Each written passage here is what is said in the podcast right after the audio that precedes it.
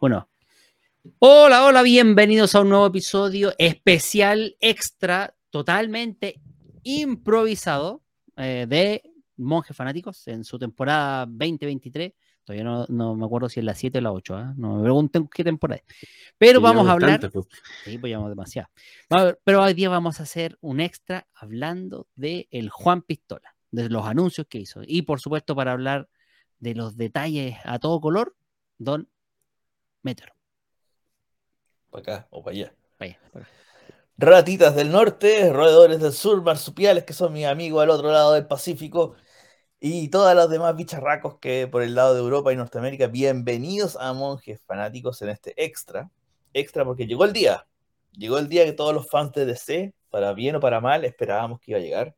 Llegó James Gunn, alias el Jaime Pistola, nos ha traído su plan, su capítulo 1 para DC Studios, eh, con lo que es el principio del capítulo 1 y cuáles son los primeros proyectos, tanto para cine como para televisión.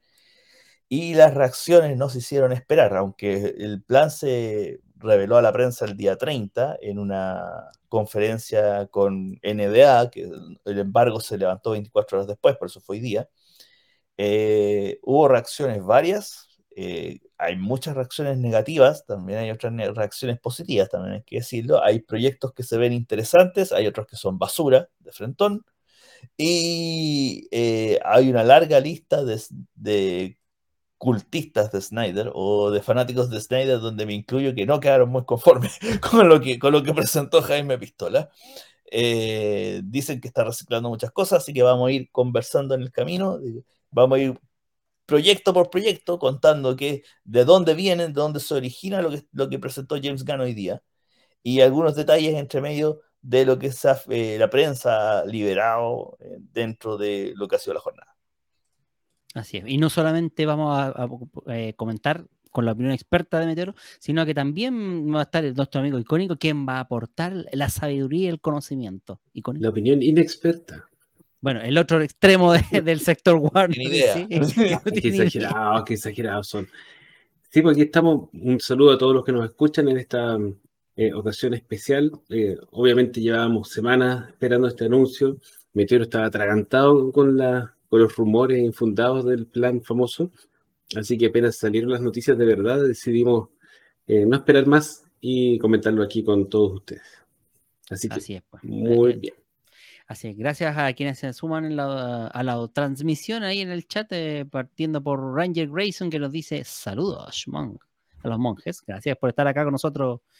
¿Lloramos o reímos? Esa es buena pregunta, eso lo vamos a contestar al final de este episodio. ¿Lloraremos con el anuncio? ¿Emocionados, felices? ¿O reiremos a carcajada de lo ridículo y lo absurdo de este plan? Super Ángel Guerrero. Nos reímos de lo ridículo. Yo también, depende. No sé, la verdad, no sé. Emocionadísimo. Solo sabemos que emocionados vamos a estar. Eso es lo que sabemos. Así que es.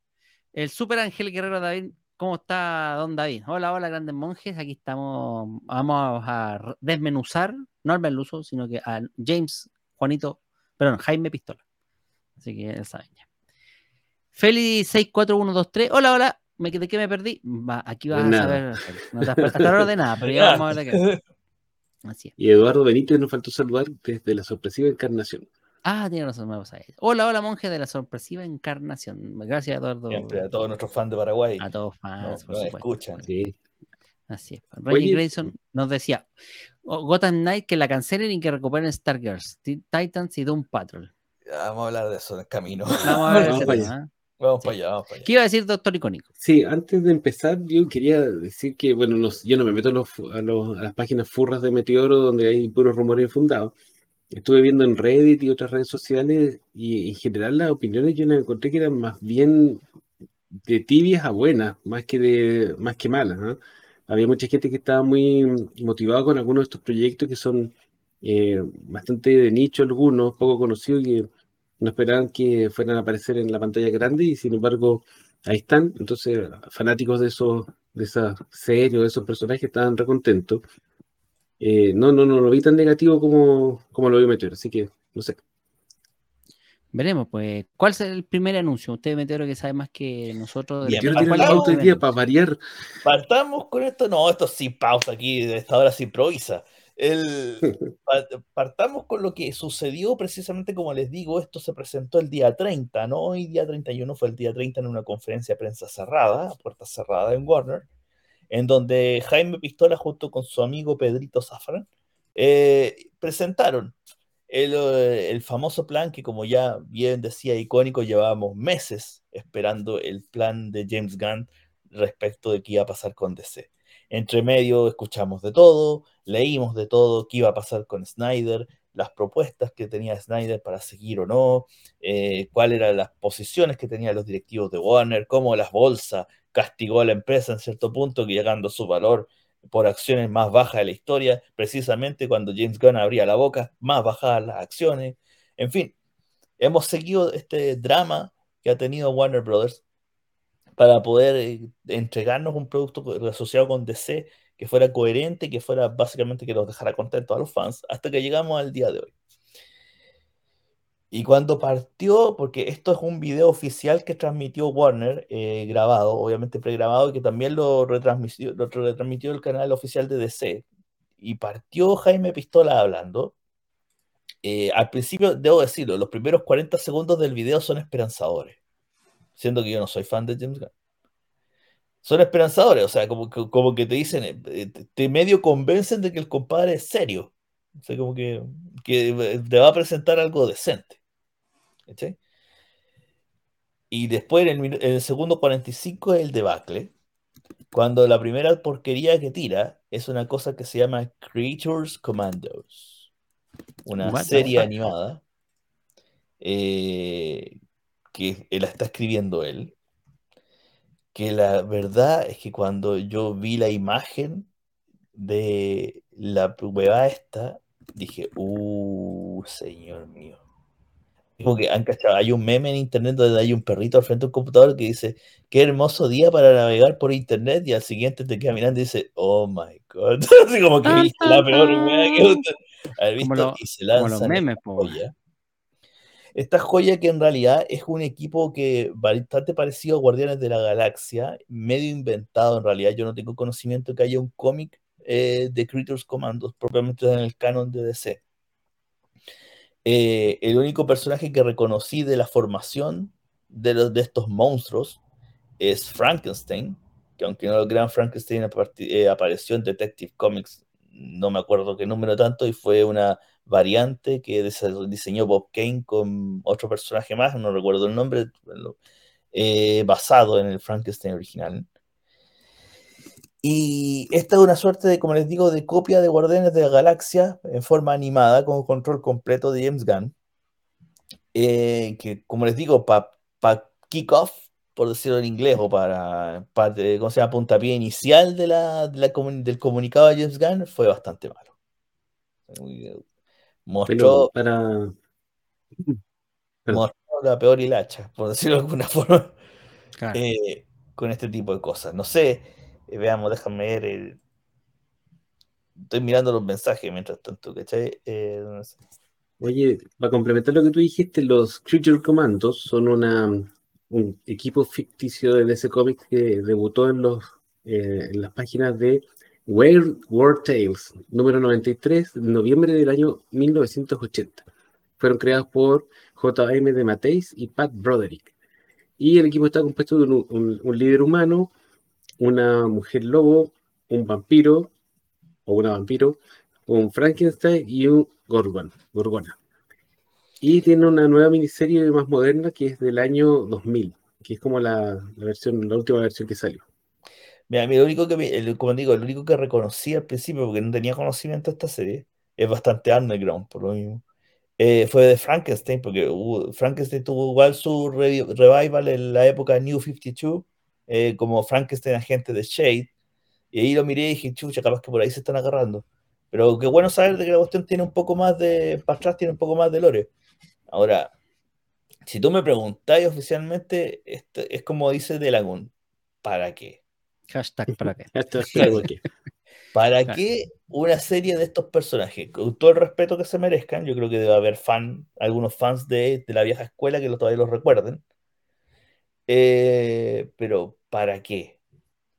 ¿Cachai? O sea, cuando, cuando una de las cosas que más decían y que vamos a, después lo vamos a tocar es que había que proteger a la Trinidad propiamente tal, que es Batman, Mujer Maravilla y Superman como producto, y le estamos dando recursos a esta wea. Ahora, esto lo único que me hace pensar es que lo que decían los foros furros, como ese icónico, era verdad. O sea, eh, son muchas de estas propuestas que nos presentó James Gunn hoy día son propuestas de bajo presupuesto, porque no hay plata. No hay plata para hacer eh, películas tipo Marvel. no... Y el compadre se la está jugando, James Gunn se la está jugando con los guionistas, o sea, productos que son baratos a nivel de efectos visuales, a nivel de, producción, de montaje, pero que tengan el peso en el guion, para que te enganchen por la historia. Lo cual, por, este, por esta misma primera presentación, este primer proyecto que es Creators Commandos, pues, también no me convence, porque si lo está escribiendo James Gunn, me tinca que la web es Peacemaker más ridícula, ¿no? Oye, no. capaz que esta cuestión la hayan estado desarrollando de antes de que le entregaran las llaves del, del reino había rumores de antes que lo, lo, pusieron a cargo de la cuestión de que habían proyectos de James Gunn que estaban en desarrollo y esto, como tú bien dices, eh, es muy de su estilo, por lo menos de lo que hizo en Marvel. Es un equipo que si bien tiene sus cómics y tiene su lore, como dices tú, es muy poco conocido y se presta por mucha libertad creativa. O sea, no es como tirarse al tiro con, con uno de la, de la Trinidad, eh, que está mucho más restringido y el ojo el ojo crítico de los fanáticos es mucho más estricto, eh, con este grupito que, escogió, que se ve bastante entretenido, por lo menos la premisa. La, visualmente son muy atractivos, la premisa es divertida, monstruos peleando contra los nazis, me imagino que lo van a actualizar. Eh, tiene toda la libertad para hacer eh, algo a su pinta sin que nadie le, le, pinte los monos, y como dices, bien Meteoro es barato, o sea, mejor aún. Ahora, hay que hacer hincapié, bueno, no hay que hacer hincapié, hay que señalar que eh, eh, James Gunn hizo hincapié durante la conferencia de prensa que los actores de doblaje de estos personajes, el plan que tienen ellos es que después salten a la pantalla, salten a la acción real, ya sea en una serie o una película, los mismos actores que hagan las voces de estos personajes pudieran eventualmente interpretar versiones live action. Así que, bien, o eh, partiendo con esto, estoy de acuerdo con Meteoro, no que, lo que yo no esperaba, eh, bien de, se decepcionante para ser el primer anuncio, pero eh, yo creo que tiene futuro y bueno, vamos a ver qué es lo que sale. O sea, claro, el tema que sea animación le da como, eh, le da el cariz de bajo presupuesto, de, de ser una especie de prototipo para un beta tester, que si funciona bien en HBO eh, o en alguna otra plataforma, eh, que, tenga, eh, que genere conversación, que genere ruido, que sea finalmente algún tipo de tendencia, pueda tener alguna proyección más adelante. O sea, yo creo que van a ir piano piano, es lo que pienso yo. a ver, si fracasan con esto, no pasa nada. Nadie se va a rasgar las mm. vestiduras si esta cuestión le va mal es que yo creo que por ahí, incluso adelantando un poco la cosa, yo creo que el plan de James Gunn era precisamente tirar, tirar la primera parrilla de proyectos, fueran cositas de que putas, como bien dice icónico, si les iba mal, a nadie las iba a llorar. Si, esta cosa de Creator Commando le va mal, nadie va a extrañarla. Entonces, como no, que pucha, no hubo segunda temporada. No. no, eso es verdad. a nadie le va, claro, le va a extrañar mucho. Oye, aparte que, no sé qué opinan ustedes, pero yo creo que es mucho mejor una animación bien hecha que un live action de bajo presupuesto, que, es muy limitado, limita mucho las tramas y aparte que los resultados visuales pueden ser pésimos. Es que aquí vamos con lo que sigue después. vamos por parte, vamos por el chat primero. Así que saludamos a Cristóbal Sepúlveda, saludos monje, gracias por apoyarnos. Eh, Ranger Grayson nos dice: van a hacer una serie con Batman haciendo stand-up. Hablando de ahorrar por supuesto. No, yo, yo me temo que. Tomando cafecito con Superman. Claro. No sé si han visto eso. Sí. Seguro, seguro. Es, lo más probable que estén los dos conversando así como Eso, y tomando cafecito. Y tomando cafecito. Y de repente uno que otro he invitado. Así que eh, Gogo Magog eh, va martes. De Magog. Somos espontáneos, somos impredecibles. No podíamos, no podíamos no estar presentes para comentar este tema de, como bien dice Ryan Grayson, los las sopilantes aventuras de Jaime Pistolas y su amigo Pedrito Zafrada. Zafrada, está bueno eso. Así que, bueno, Eduardo Benítez nos dice, esperamos que Talía esté en la nueva Marimar, que, que es de sé que valga la pena. ¿Será? ¿Será que Talía aparezca en alguna, como héroe villana? Heroína, perdón. Así es, pues. Ranger nos dice, si vas a empezar algo debes partir con tu caballito de batalla. ¿Qué opinan de eso? O sea, ¿este sería el caballito de batalla? Hubiera sido lo ideal, y eso lo hemos conversado con, con ustedes mismos en el capítulo anteriores, pero no podéis sacar algo bueno y rápido. O sea, si es algo bueno y rápido, es muy caro y el riesgo muy alto. O sea, sacar una película de Superman este año o el próximo. no, este año, pero, pero te apuesto que igual hubiese dejado más contento una, un Man Steel 2, aunque sea 2024. ¿Qué sí. Sí. Pero es que no nos adelantemos, ya vamos, ya vamos a llegar a eso. Ya vamos a llegar ahí, ya vamos a llegar ahí. ya. Eh, ¿Qué más? Super Ángel Guerrero, don David nos dice, me entusiasma ver esta nueva etapa de oferta de superhéroes. Esto de ir avanzando en la producción y conocer los detalles a medida que se acerca el estreno puede ser la clave del éxito. Bueno, eh, una cosa, esperanza, esperanza. Una cosa que se reconoció en internet es la, es, ¿cómo se llama? Es la transparencia de James Gunn en el sentido de decir voy a hacer esto. Ta, ta, ta, ta y ta. eso se le agradeció. Digo, voy a hacer esto. ahora que no le haya gustado a nadie, otra cosa. Mira, por último, por último, de hecho, se rumoreaba que a lo mejor ya ni siquiera iba a haber proyecto porque como ya se había demorado un mes y no pasaba nada, y en fin. Sí, que estaba la cagada, que bueno, no tenía nada. No tenía nada, exactamente. El super café es de lo mejor, nos dice Cristóbal Sepúlveda. Ya saben cómo, cómo, debería haber terminado. Esas escenas son de las viñetas. sí, totalmente, la del cafecito. Siguiendo un poquito, después que se, las... se las mandó esta bomba de, de estas criaturas, llegó la siguiente, que es Water. Este, es como el spin-off del spin-off del spin-off. Porque en la película original es el Escuadrón Suicida. Del Escuadrón Suicida saltamos a Peacemaker, el spin-off del Escuadrón Suicida. Y ahora Water es el spin-off de Peacemaker. Entonces es como el refrito del refrito del refrito. Claro que es un poco como darle em, la serie propia a Amanda Waller con Viola Davis. Eso fue como lo único que yo entendí que, que, iba a Aquí hay que, hay que, tener algo claro que después, en, más adelante lo comunicó James Gunn. Es que lo que ya sabíamos, Flashpoint, en la película de Flash es Flashpoint. Pero no es un Flashpoint como el del cómic. Correcto, o sea, en el sentido de que, que, borra todo, no es como el Flashpoint de las películas animadas, donde se borraba todo y se partía de cero este es un flashpoint a lo, a lo Arrowverso. el flashpoint que hubo en el Arrowverse fue así suavecito. Fue como una mezcla. No nada, pero quedó parecido. muy... Claro. Cambié lo que necesitaba cambiar por presupuesto. Claro, exactamente. Aquí vamos a tener un flashpoint parecido, así que vamos a cambiar lo que necesitábamos, ¿no? Y lo que sigue funcionando para nosotros es lo mismo. Que era, como decía, icónico, eran cosas que ya se habían conversado en el pasado. Incluso dicen que este, este Flashpoint era una idea de la administración anterior, de Walter Hamada. Y que la rescatamos, porque como no tenemos plata para hacer algo nuevo, mejor sigamos con lo mismo. exactamente igual. Entonces, bajo ese contexto, Amanda Waller se salvó. Del, sí, del recorte. Del recorte se salvó el Flashpoint. o sea, en realidad no sabemos porque todavía están ahí algunos que, claro. colgando. Pero me, me cuesta ver, eh, no, no, profundizó mucho en el sentido de cómo va a ser la serie o, o, cuál va a ser el tema central de la historia.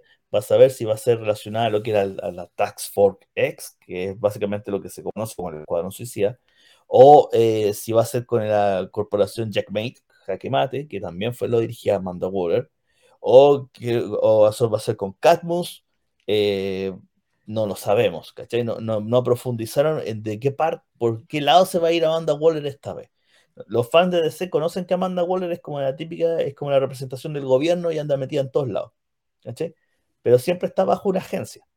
Y no, no queda claro, básicamente si va a ser la línea que se ha seguido ahora, que era la agencia, la Task Force X, que sale hasta en Black Adam, o, va, a cambiar de agencia, pero sigue, sigue haciendo lo mismo. yo creo que es una apuesta como para asegurar Peacemaker, en realidad, más que Amanda Waller, me suena como al libro de Boba Fett. Como que, en la mitad, hasta la mitad va a ser Amanda Waller y después van a empezar a meter los va a quedar como el Mandaloriano 2.5. Una hueá va a ser más, más, o menos, podría ser. estaba leyendo comentarios de otros fans y claro, todo el mundo tiene la primera reacción lo que dice Meteor, o sea, ¿qué, qué onda con esto? Pero hay algunos que estaban bien motivados con el equipo a cargo de la serie, porque bueno, aparte de Viola Davis, que es una buena actriz, que tiene carácter, carisma, qué sé yo, el showrunner de esta cuestión, el productor ejecutivo, va a ser Jeremy Carver, que es el que estaba a cargo de Doom Patrol, de HBO Max, que yo no lo he visto, pero por lo que ustedes me han dicho es súper buena. En general tiene buena, ha tenido muy buena recepción. Y la, eh, la persona que va a escribir los guiones se llama Crystal Henry, que estuvo a cargo de guiones de la serie de Watchmen, de la serie, que también tiene muy buenas críticas. Así que, si bien la premisa como que no calienta mucho, parece que el equipo a cargo, hay talento ahí de por medio, entonces quizás pudiera salir algo bueno. Yo creo que esto es lo que debiéramos, como fanáticos, esperar de la serie, o sea, no de repente necesariamente que sea el personaje más popular, pero sí que por lo menos le pongan eh, las fichas en el equipo productivo, el productor y los, las, actrices, y actores que lo van, a, lo van a llevar a la práctica. Así que veamos, pero una vez sale algo entretenido, interesante y como dice Meteoro, este personaje es tan transversal que pueden meter casi a cualquier otro personaje del, de los cómics eh, haciendo un cameo o, permanentemente en la serie y no va a quedar, eh, no va a quedar raro. Claro, ahora recordemos que sería como este personaje es para quien no, todavía no entienda más o menos lo que estamos hablando, vendría siendo como el personaje de Nick Fury en Marvel, ¿ya? Pero en este caso para DC. Como que yo, a mí me suena que va como a intentar conectar eh, todas las líneas. no tan fantasioso como Nick Fury. exactamente. Pero hace, hace como un poco lo mismo. Ahora, mira, yo sé que yo también había leído que estaba metida el guionista de Watchmen y estaba metida también el compadre de un Parrot, que son buenas series. Eh, así que uno podría decir, puta, ya por lo menos hay algo de pedigrí trabajando tras, la cámara. ¿Cachai? Como que buena serie. El problema es que está James Gunn arriba, O sea, teniendo a ese huevón arriba, si la serie se está yendo muy. Aunque el huevón juró de guata en la presentación de que él iba a respetar a los guionistas y a los directores, casi como si fueran los cómics. ¿Tú cachai? Que los cómics los cómics son todos cohesionados, cada uno dijo que, dijo que le iba a dar libertad creativa, pero también dijo ahí que si se estaban mandando las partes lo iban a parar. o sea, es como medio ambivalente el mensaje. Cuando ya no salgan más, eh, cuando empiecen a bajar los chistes de pene, bueno, entonces la weá la va a meter mano. Si esa weá es.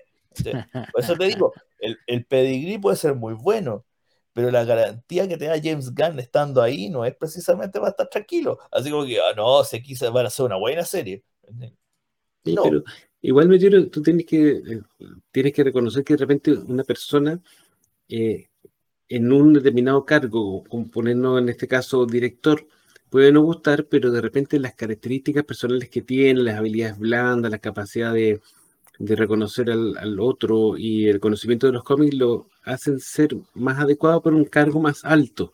O sea, si bien él puede que no te guste el tono que escoge o la forma en la cual realiza sus películas, en una de esas, los conocimientos que tiene, el respeto de sus colegas la forma de relacionarse con el, resto del equipo, le facilite de poder llevar a cabo proyectos por otras personas, las cuales le va a entregar efectivamente las riendas. Eh, lo que, no, quiero defender a James Gunn todavía, lo que quiero decir es que debiéramos esperar a ver que si ya bien no te gustó como director, quizás sí te gusta como eh, jefe, ¿cachai? Como gallo del, más arriba. Vamos a ver. Vamos a ver, mira, Peacemaker como apuesta funcionó para el público normal. Para los, que, para los fans de los cómics fue mitad de mitad en realidad.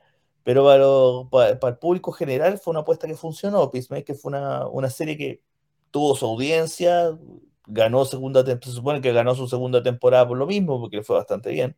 ¿cachai? Y pegó más en el público general. ¿ya? Eh, vamos a ver, ¿cachai? Yo creo para mí este, el, cuando son el refrito del refrito, ya es como que tienden a ser con libro Boba Fett, ¿cachai? Yo no veo una segunda temporada del libro Boba Fett, yo creo que como llegó hasta ahí. Yo no veo ni la primera temporada. ¿cachai? Y yo creo que aquí va a pasar lo mismo, esta es como debut y despedida, y vamos a volver a Peacemaker otra vez. ¿cachai? Pero veamos qué, qué personajes introducen en la serie, qué líneas argumentales comienzan. Acuérdense que la otra cosa que dijo James Gunn es que todo esto iba a ser eh, un arco interconectado de historia. Veamos. Yo por eso apuesto al, al papel ahí como de nexo más que... Y por eso le dan un rol más protagónico con su serie propia, o sea, por eso el tema. Vamos al chat para que Vamos a nuestra opinión. Porque después la que viene una... Eh, claro. Bueno, por lo menos el que avisa no traiciona, nos dice Eduardo Benítez, el Jaime Pistola. Y además, en ese caso, ¿quién pidió a Waller? Entiendo que quieren nuestras wallets, por billetera, el juego de palabras, me pero de esa manera no lo obtendrán. Y Super Ángel Guerrero nos dice, es que esta Amanda Waller es perfecta, deberían sentarse en Jackmate por bajo presupuesto. Yo sí, pero pienso que si fuera más sentada en, Jaque Mate que en Tax for X, yo creo que le iría un poquito mejor. Puede ser, puede ser. Esteban Cañardo nos saluda y nos dice hola monjes, ¿qué tal? Así que dice, como fan de DC, creo que Meteoro está muy negativo con estos anuncios. No, no es que usted crea, tiene toda la razón, está muy negativo, pero es así, es así. Está bien que alguien se lo diga, porque nosotros se lo decimos y no nos cree. Está bien, o sea, en realidad este es como la versión positiva de Meteoro, piénselo así. Este, si fuera negativo sería peor. Así que es necesario dar la chance a algo nuevo y me compro el anuncio de los Green Lantern. También vamos para allá. Vamos para allá, vamos para allá. Vamos para allá. Sí, pues Meteoro no soy tan negativo. Sí. Hombre. Hola, sí, hoy es martes, día es martes. No, solo porque... viernes. Ah, solo porque Jaime Pistola hizo su anuncio y, se y por fin lo supimos qué pasó, es que quisimos no esperar hasta ese viernes y hacer este especial. Así que, random, random. Este es random, random. Número 11 para que no me rate después el Don Tony Así que, buen punto icónico. El Jaime puede ser buen productor y encargado creativo. Yo creo que sí, yo creo que es un buen punto que están tocando ahí. no, digo que lo, digo que lo sea, pero eh, eventualmente pudiera brillar en, un rol distinto al cual nos tienen acostumbrados. Pero tampoco, pero, pensemos, con, con, Guardianes de la Galaxia lo hizo, brilló, porque ahí actuó totalmente, le dieron toda la libertad que quiso, porque no, no tenían para qué meter a los guardianes, incluso dejarlo así como adorno si la cuestión no funcionaba. Hizo lo que quiso y al final Marvel tuvo que acomodarse a los guardianes, no al revés. Entonces, ahí vemos que tiene, esa libertad. ¿Puede ser que con esto resulte? ¿Usted cree, Meteoro, que resulte? no sé. Cuando hizo Guardianes de la Galaxia, cuando hizo Guardianes de la Galaxia fue sorpresa, ¿cachai? Ese es el tema, tenía, tenía la ventaja de la sorpresa, era un equipo desconocido, desconocido para el público en general, para los que eran más ñoños de, Marvel, más de, más, de, ¿cómo se llama?, de, de años, y cachaban que eran los Guardianes de la Galaxia y desarrolló de cero para el público general un equipo que era, como les digo, poco conocido, de poca relevancia y, la fórmula funcionó. Pero ya, ya de eso han pasado 10 años, en que estamos acostumbrados a ver ahora equipos así. Entonces, como que aparece el equipo de hueones tontos, pero que, que son héroes, Y todo, todo chiste, y, todo bonito. Entonces, me, me ponía esto de nuevo acá, en lo que alguna vez conversamos con Icónico. Los fans de DC son distintos pueden que ahora estén con la esperanza porque la prensa dijo esto, porque dijo pero al final del día los fans de ese son más oscuros, son más, les gusta de la otra forma, no les gustan tanto los chistes, es verdad. Y si les presentan... El, fan, el fan de DC, perdón, el fan de DC moderno, el, el fan de DC cinematográfico moderno es de Christopher Nolan en adelante, entonces eh, eh, sentó las bases y como que eh, de ahí en adelante es lo que uno espera Aparte que ha sido este tema que tú mencionas, Meteoro, de la diferencia en el tono de las películas, ha sido como el caballito de batalla en infinitas peleas, Marvel versus, eh, DC. versus DC. Claro, porque los de DC siempre han dicho, nuestras películas son serias, son para adultos, son oscuras, son más realistas. Entonces, eh, después de años repitiendo eso, eh, como que ya se volvió parte de lo que, de lo que se espera. lo que no significa que un, un, pequeño cambio no pudiera ser refrescante. De la misma manera, quien al otro lado del charco, en Marvel, se vendría bien de repente un poquito menos de, más seriedad. un poco más de seriedad, claro. Más seriedad. Si finalmente nosotros somos fanáticos de los, de los cómics, de las películas de superhéroes, no somos ejecutivos que recibimos un cheque a fin de mes, lo que nos interesa es que mientras más buenas películas hayan, no importa de qué empresa sea, mejor. Hubiera preferido ser ejecutivo, pero bueno. Sigamos con el chat. Hubiera preferido el cheque. Hubiera preferido el cheque. No, Hasta de echar a uno de los platos fuertes del anuncio, porque viene el, bueno, el bueno, Jaime Pistola soltó su primer tiro y fue de salva. Fue como de pistola de agua. Para todo espectador. Alejandro Pereira nos dice: Saludos, monje, buen programa. Muchas gracias por su comentario. Gracias, para eso lo hacemos, solo para que les guste a ustedes. Jaime Pistolas con menos flatulencia y unos cuantos chistes menos, creo que puede funcionar. Solo que eh, con que tenga el logo de C, me lo veo. Pero que me guste ya es otra cosa. Con que superen aves de presa, ahí la deja. Eso es fácil, esa es la vara muy, muy baja, por decirlo bueno. Aves de presa no es una hora una y alto. Claro, es muy baja como pasa. Vamos con el eh, siguiente anuncio. Mira, hasta ahí la cosa ya como que medio precalentando, ya los, los monstruitos ya nadie lo había pescado mucho. Resumen, no la wea de Waller, ya dijimos ya otro Peacemaker, Boba Fett, pues, bueno, hasta que. A esta altura Meteor estaba con la angina ya, estaba con ya, Hasta que aquí ya saltó Superman. y Todos relajaron, suspiraron. Superman Legado, eh, un proyecto que tiene, incluso se le puso fecha, 2025. Sí. Eh, Escrito por él. escrito enteramente por él y quizás dirigida. Quizás dirigida también. Donde se va a ver una faceta del hombre acero que es cierto que a lo mejor no se ha explorado nunca en, la, en el cine ni en la televisión, que es ver el tema de cómo Superman compatibiliza su herencia kryptoniana con, con lo que, con lo que adquirió aquí en la Tierra, desde un punto de vista tal vez más personal, y según James Gunn, rescatando las tres virtudes de Superman, que es lucha por la justicia, la, paz y el estilo de vida, americano. eso, lo, habían cambiado, ¿no? Lo habían cambiado, pero James Gunn lo trajo de vuelta. eso, debiera, gustarte eso. Aquí, esta película la va a tener difícil. No sé si va a ser buena o si va a ser mala. No, lo más seguro es que se va a castear a un Superman, a un actor desconocido, que ha sido la tónica con Superman. Superman siempre se ha casteado actores desconocidos y saltan a la fama por ser Superman. Pero la va a tener difícil porque, por lo que alguna vez también dijimos en este programa, las sombras de Henry Cavill.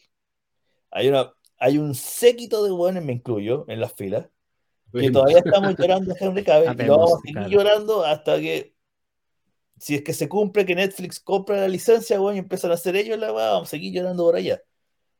Y por eso mismo, tal vez algunos pensaron que fue buena idea trasladar una película de peso, como es una película de Superman, al 2025 y partir con cosas más chicas ahora, para a lo mejor dar el tiempo para que la gente se acostumbre un poco a la idea de que ya Henry Cavill ya no es Superman. Pero eso también puede ser contradictorio, porque precisamente va a poder, para que partir un universo de películas de superhéroes, así como, como lo estamos pensando, propiamente tal, tú tienes que pegar el primer batatazo al principio y eso significa que tienes que tirar la carne fuerte a la parrilla. Y no hay película de Batman el primer año, no hay película de Superman tampoco, no está la Mujer Maravilla tampoco, y la wea, hay que decirlo, la wea más importante es el Green Lantern. Entonces, eh, James Gunn que también incluso Jovito también lo dijo, que no está presente hoy día, James Gunn es muy bueno con los equipos chicos, con los, con los personajes que son desconocidos porque tiene más libertad creativa y está partiendo su plan precisamente así, en el punto que se siente más cómodo, con mayor libertad creativa, con equipos más chicos, con personajes que son menos conocidos y que los puede manipular mejor. Tal vez puede ser para bien, para poder, para poder cuajar bien este Superman que quiere presentar en 2025. Yo creo que le va a ir mal, no, por, no porque es James Gunn el guion que está escribiendo el guion, a lo mejor le queda bueno, no sé, pero le va a ir mal porque puta, están todos con Henry Cavill todavía hasta aquí. Y, y puta, que, haya decir si Henry Cavill lo hacía excelente como Superman. Ese es el problema, ¿cachai? No era que fuera, no fue como Brandon Root, que Brandon Root duró, puta, lo que duró la película. Y después, si te he visto, no me acuerdo, ¿cachai? No, no impresiona mucho, pero. déjame hacer como agregar algunas cositas del, de lo que dijo hizo mucho hincapié en lo que dijo Meteoro, que iba a ser como un Superman de la esperanza, de, la, los buenos sentimientos, que estaban un poquito pasados de moda en este mundo moderno, pero él los iba a tener igual. Eh, acto seguido dijo que eh, Henry Cavill no es que lo hubieran echado, sino que no lo habían querido contratar. es lo mismo, yo encuentro que es lo mismo, no importa. Eh, porque dijo que Henry Cavill no era la persona indicada para este proyecto. Yo creo que lo que él quiso decir es que el tono del personaje va a ser muy distinto al de Man of Steel. Va a ser un, Superman, una, presentación más parecida quizá a Christopher Reeves que a lo que habíamos visto con Henry Cavill y por lo tanto tenía que hacer el cambio de, de imagen, así por lo menos lo interpreté yo. Mira, cuando, anunció, cuando anunció Superman Legado, puso una foto de All Star Superman. Sí. ¿Ya? All Star Superman es la historia como de ese Superman de sí, yo lucho por el amor, la paz y la justicia del estilo de vida americano. Y de la bondad y todo. Incluso en otro reportaje, James Gunn dijo que estaba apuntando a que esta Superman fuera PG-13. O sea, una película de corte familiar. No. Lo cual está bien, creo yo. Eh, Superman es un personaje familiar. No, no, nadie está diciendo lo contrario. ¿Cachai? El tema es que por algún lado puede tener problemas. Puede tener problemas que está esperando mucho para tirarle. Cuando te digo, cuando estáis, cuando estáis partiendo con un plan como este, debería haber tirado los primeros caballos de batalla al principio. Que tienes que pegar fuerte. Y lo, lo, primero que te está tirando es una weá donde sale Frankenstein.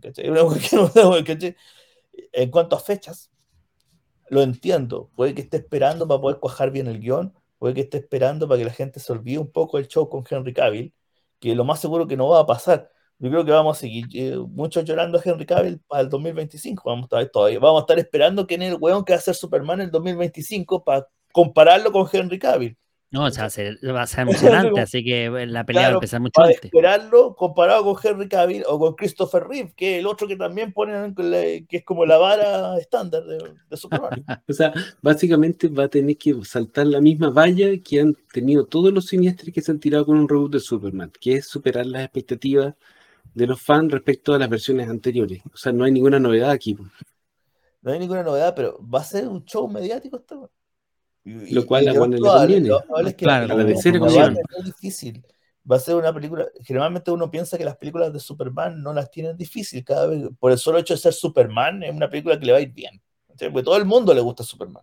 Bueno, más o menos, pero es un personaje reconocido, ¿cachai? O sea, como que algo que esperaría ir a ver al cine alguna vez en tu vida.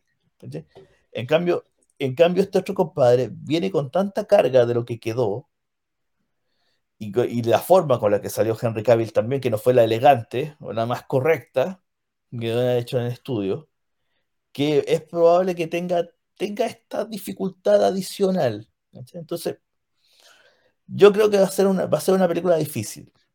No, no, no, no es para decir ahora que no va a ser nada en taquilla, no, no creo que no, pero va, a ser una película difícil de digerir, eh, que en su momento va a tener muchas cosas en contra, va a tener un segmento del fandom, va, va, a estar en contra, porque no le van a perdonar a la agua de Cabil, no se la van a perdonar, así es sencillo. Y, y, vamos a ver qué pasa en realidad, porque como digo, este fue, uno, este fue uno de los puntos más polémicos del anuncio, que sabíamos que iba a ocurrir. No sabemos, todavía no se tiene idea de quién va a ser el, el actor que lo va a hacer. El que sea puta que se persine, porque el weón va a tener que enfrentar un montón de. No, el, weón que quiera aceptar el papel va, a ya tiraron a uno en internet, en Twitter y. se lo comieron. Y, el se lo comieron. Y, no, y, el compadre salió a decir, no, yo no tengo nada que ver así. Y se lo comieron. mira, lo comieron. Mira, sí, esta cuestión es de. Eh, o, o, ganas grande o pierdes feo. O sea, si los tipos encuentran al actor adecuado y el guion es bueno y hacen una película como la gente, los fanáticos se van a olvidar de Henry Cavill a los cinco minutos. Pero si no lo logran, si no logran el estándar, se los van a hacer peor y probablemente James Gunn va a salir de, su cargo si esta película no resulta. Eso también es una posible explicación de por qué no lo tiraron antes. Yo apuesto que este es el cierre de la primera etapa. Así como el cierre, que quiere hacerlo con broche de oro. Ahora, le resulte, no sé. No, pues el cierre de la primera etapa, según lo que anunció, bueno, es no, más, eh, es, que es como, es que recordemos, yo lo asumo como una campana de caos, o sea, para mí este Superman está en la punta, ¿cachai? Ahí se supone que con eso da el cierre. Es la primera valla quizás. Exactamente. Sí. Porque lo anterior es como el Marcha Blanca. Mira, recordemos que este año eh, hay varios proyectos de DC en el cine que quedaron heredados, como han señalado ustedes correctamente, que no los van a echar al tacho, que existen y tienen que tener su espacio. Y que hay que darlos porque están. Y, van a seguir, es como el, epílogo de la etapa anterior, que va a durar un año. Y eso, bueno, no hay nada que hacer con eso. Es un año eh, perdido. El, año, el año 2024 empieza en serio la época de James Gunn y va a partir suave, como dice usted, con estos proyectos chicos, y el 2025 se viene con Tutti. Y ahí vamos a ver si la cuestión va a enganchar o no. Si es que sobrevive para el 2025. Sí. Vamos al chat. O sea, yo creo que le van a dejar por lo menos terminar esta película. Así es. Vamos, vamos al chat entonces. Eh, don David Marino dice, esta será como Birthright. ¿Sí? Puede ser. Puede que sí, que sea como este. es una reimaginación, no reimaginación, sino una reinterpretación del origen. Del origen de, de, los valores y etc. Y aquí, claro, Esteban Gallardo también coincide con Meteoro en que dice la portada de Superman All Star me entusiasmó mucho. Fue como otro chumbito para el futuro. Sí, yo creo que por ahí se agarró para poder. Por lo menos la imagen de Superman yo creo que quieren proyectarla, que salía en All Star. Es que yo creo que incluso apunta a un público más joven. ¿eh? Ahí la dejo. El Superman All Star, ese, ustedes lo recomendaron cuando hicieron el episodio de, Superman en los cómics. Y yo lo compré porque ustedes lo recomendaron y lo leí. En realidad es súper bueno. A mí el personaje no me gusta mucho, nunca me ha entusiasmado. Sin embargo, ese cómic es realmente bueno. Así que, si rescatan ese, ese estilo, ese espíritu, esa idea, ese tipo de personaje, yo creo que les podría ir bien. Eso es. Cristóbal Sepúlveda nos dice, lo bueno es que la vara no está tan alta. En realidad las películas de DC son buenas, o sea, buenas son, poquitas, ya está por ahí nomás. Exactamente. Ya, baneado. es verdad. Baneado, listo, ya, ya no. Em, Eduardo Benítez nos dice, ya veo al Superman entrando al Capitolio y pidiendo que vuelva a Trump. bueno, pero ese de Zack Snyder. Sí, no, eso, eso es Zack Snyder. No, está rompiendo el Capitolio. Pero bueno. Eh, Feli Luquita nos dice, DC cuando sacará Linterna Verde 2? Nunca. así como, Eso sí que lo podemos resolver. Nunca. Nunca, listo, así de fácil. Eh, no puedes traer de vuelta, nos dice Cristóbal Sepúlveda, a Henry y sacarlo sobre la misma. De una me rompieron el corazón. Y a muchos fans, incluyendo a Metal. A la fila, fue, el momento más bajo. Yo creo que ha sido el momento más bajo de, el, más, este tipo. el más ordinario, por decirlo lo, hablamos, hicimos un comentario en un, en un random de, de, eso mismo, que era demasiado rascar lo que estaba pasando. Sí, una vergüenza. Eh, sí, o sea, anunciarlo con bombo y platillos para en un meme, eh, literalmente decirle, no, te quedaste sin pega. No, chao. fue increíble increíble, sí. Esteban Gallardo dice, Hal Jordan, hablando de los Green Lanterns, es el mejor y punto. Siempre debieron partir con él. Y John Stewart era para la, liga animada. Igual sueño con ver, con ver a Guy Garner en... Ah, somos dos. Somos dos. ¿Por qué, esa discusión? Yo también coincido que Hal Jordan es el mejor y punto. Pero ¿por qué eh, Guy Garner? No sé por qué lo... Porque Guy Garner es como rebelde, Ya. Es pelirrojo es como se llama, es, como el chico malo de, la, de los linterna verde, pues, pero la, mejor época de Guy Gardner fue los 90 y la primera mitad del 2000. Fue la mejor etapa porque en esa época eh, los, guionistas eran muy de la era actitud, como diríamos, la lucha libre, ah, muy, muy extrema. había más, más de todo. Guy Gardner se explotó, literalmente explotó en desarrollo.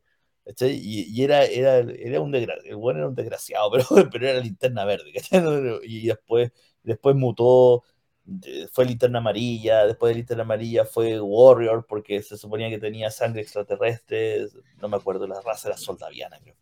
Y después, y, y después con Hora Cero cambió otra vez, volvió a ser soldaviano de nuevo, después cambió de nuevo los poderes, después fue esto, fue esto, otro. Fue un personaje muy interesante en esa época, que lamentablemente ahora está medio perdido en realidad. Pero yo lo quisiera ver en el cine, de verdad. Puede ser, una buena alternativa. Feli y Luquita nos dicen de nuevo: Yo no veo más a Superman si no está Henry Cavill.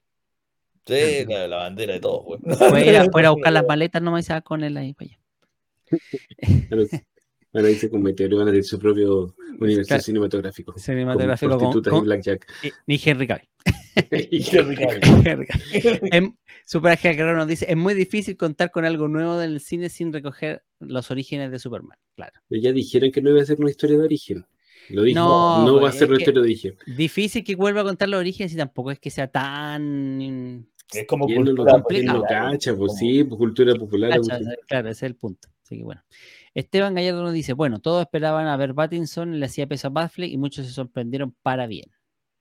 Correcto. eso sí, eso fue una sorpresa, lo del Battinson como va. nadie le tenía fe al Battinson. Nada. nadie. Exacto. Cristóbal Sepúlveda nos vuelve a decir, en Henry es Superman, pero no sé si es Clark. El que me tome la capa será comparado inevitablemente.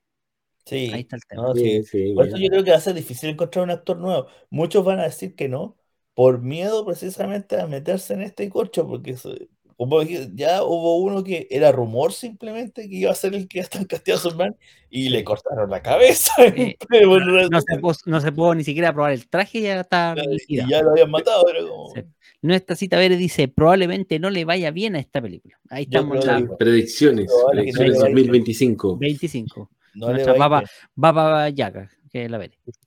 Baba Banga. Baba Banga. Claro. Don Giovanni Segarra nos dice, buenas noches monjes desde Lima, Perú. Gracias ahí en, este programa de monjes fanáticos uniendo toda América Latina y el norte. Para pelear a James Gunn. Todo para pelear al Jaime Pistola. Al Jaime Pistola, sí. Y nos dice así, a ver, es que, las, es que las formas fueran asquerosas. ¿A qué se refiere? Sí, ah, por la, por la forma, sí, la forma como le echaron a, a, Henry, sí. Esto es un veranito pero le están tapando todo el mierdal, weón, que hay abajo. Totalmente, sí, fue totalmente bajo, por decirlo menos, así que bueno. Bueno, hablemos de Green Lantern, nos dice Estoy de acuerdo, vámonos a Green Lantern. Oye, oye, oye, pero, pero, pero, antes de seguir, por favor, ¿cambiaron el nombre de la cuestión? O yo, que siempre estaba confundido, ahora ya no es DCEU, ahora es DCU. Sí, Ahora MCU, DCU, fácil, para todos los fanáticos. Lo que pasa es que nunca fue, de, nunca fue DCEU. El, el término DCEU fue un término que acuñaron los periodistas, pero DC nunca tuvo la sigla MCU como Marvel, sino que se fue, simplemente fue siempre DC. Y como para efectos de diferenciarlo de la, que la, parte serie, la parte de animación, etcétera, ahí empezaron a haber términos como DCU para copiar a Marvel o DCEU entonces, al final, ahora como que lo nominaron oficialmente. no me acuerdo. Siguiente. Green Lantern, antes que se desespere Green Lantern, para que vamos a la gente. ¿Qué anunciaron de Green Lantern? Va a ser una serie, HBO Premier, eh, con eh, Hal Jordan y mm, eh, John Stewart. Eso también va a ser el. Eh, hay que recordarle, a, hay que recordarle a los escuchas de este podcast que primero siempre se rumoreó y estuvo en el aire la, el trabajo que estaba haciendo o estaba preparando Greg Berlanti respecto a Linterna Verde, que estaba muy enlazado precisamente con la película que protagonizó Ryan Reynolds de Green Lantern, que era la Green Lantern Core. Sin embargo, eso James Gunn lo mató cuando llegó y prefirió desarrollar de cero una idea nueva para Green Lantern que le puso como nombre Lanterns, o sea, linternas. Era una idea eh, original que después quiso mutar a una película y ahora volvió a hacer. Claro, y ahora volvimos al tema serie. Eh, según, eh, según James Gunn, esto va a ir en, la, en las venas o en el camino de lo que es la serie True Detective. Mm, eh, yo cuando más o menos escuché la idea, pensé al tiro, esto va a ser un body caps, así como que, pero interestelar, o sea, son dos policías, linterna verde, andan resolviendo casos, misterios, así como... Pero, pero con una wea más. Pero con una línea un poco más de terror, eso es lo que estaba diciendo. Claro, con un poquito más de terror. Una historia un poco más terrorífica, sí. Tal vez. perdón, yo diría que entre True Detective y mm, Dexter, una cosa así. Por ahí. Ahora, yo podría decir que tal vez de, entre todos los anuncios que se hicieron, este fue uno que como que la gente sonrió. Digo que, porque venía, venía esperando Linterna Verde hace rato. Eh, la vara no había quedado muy alta después de lo que hizo Ryan Reynolds. No, y lo peor es que habían rumores de que le estaban porleando para la segunda parte. fuerte, rumores de que volvía, que volvía. que podía volver. A pedir que volviera. Ahora, yo, es totalmente aparte, la película de Green Lantern, la culpa no la tuvo Ryan Reynolds. En realidad, muchos, muchos opinamos que fue un buen Hal Jordan, que, pero fue mal manejado. El guion era malo, la, la, historia era mala. Eh, y Geoff Jones ahí se mandó una par de cagadas con el, con el tema de Parallax, que también quedó, mal hecho en realidad. Pero pues él, como, como Hal Jordan funcionaba en realidad, pero le, le dieron un mal guion. no, y de hecho, pues estaba contento con el personaje cuando se lo ofrecieron, como se lo pintaron, pero no como cuando, no cuando hicieron la película, que cuando hicieron la película cambiaron todo lo que le habían dicho. Entonces... Miren, de aquí de Linterna Verde eh, también mostraron unos bocetos de arte conceptual de cómo sería Hal Jordan y cómo sería John Stewart. Eh, como les digo, este fue uno de los fue uno de los anuncios que la gente sacó una sonrisa. Así como que dije, ya, esto sí, como que lo espero. Así como que espero, espero que esto funcione como serie. ¿Cachai? Eh, lo más seguro es que se va a centrar en linternas verdes de la Tierra precisamente para bajar el presupuesto, porque si hiciéramos algo en OA, En el espacio. se dispara con, con efectos especiales. No, a nivel de espacio general, pues imagínate tener un, un, epi- ¿cómo se llama? un planeta por episodio. No, olvídalo. Así que yo asumo, yo asumo que esto va a ser, como bien dice, una mezcla de todas estas series de detectives, muy terrícola. Eh, no voy a. no- típico así que los primeros capítulos y los finales donde se carga la mano con los efectos especiales, pero al medio va a ser una cosa bien planita. Bien que básica, agarre más claro. guion.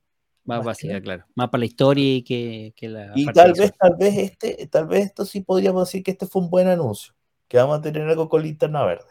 ¿cachai? Que pues, promete, que por lo menos en el papel promete. La vara no está muy alta, así que tampoco es que sea difícil superar lo que pasó, lo que había antes, pero yo creo que aquí a lo mejor tenemos algo que, que va a valer la pena ver.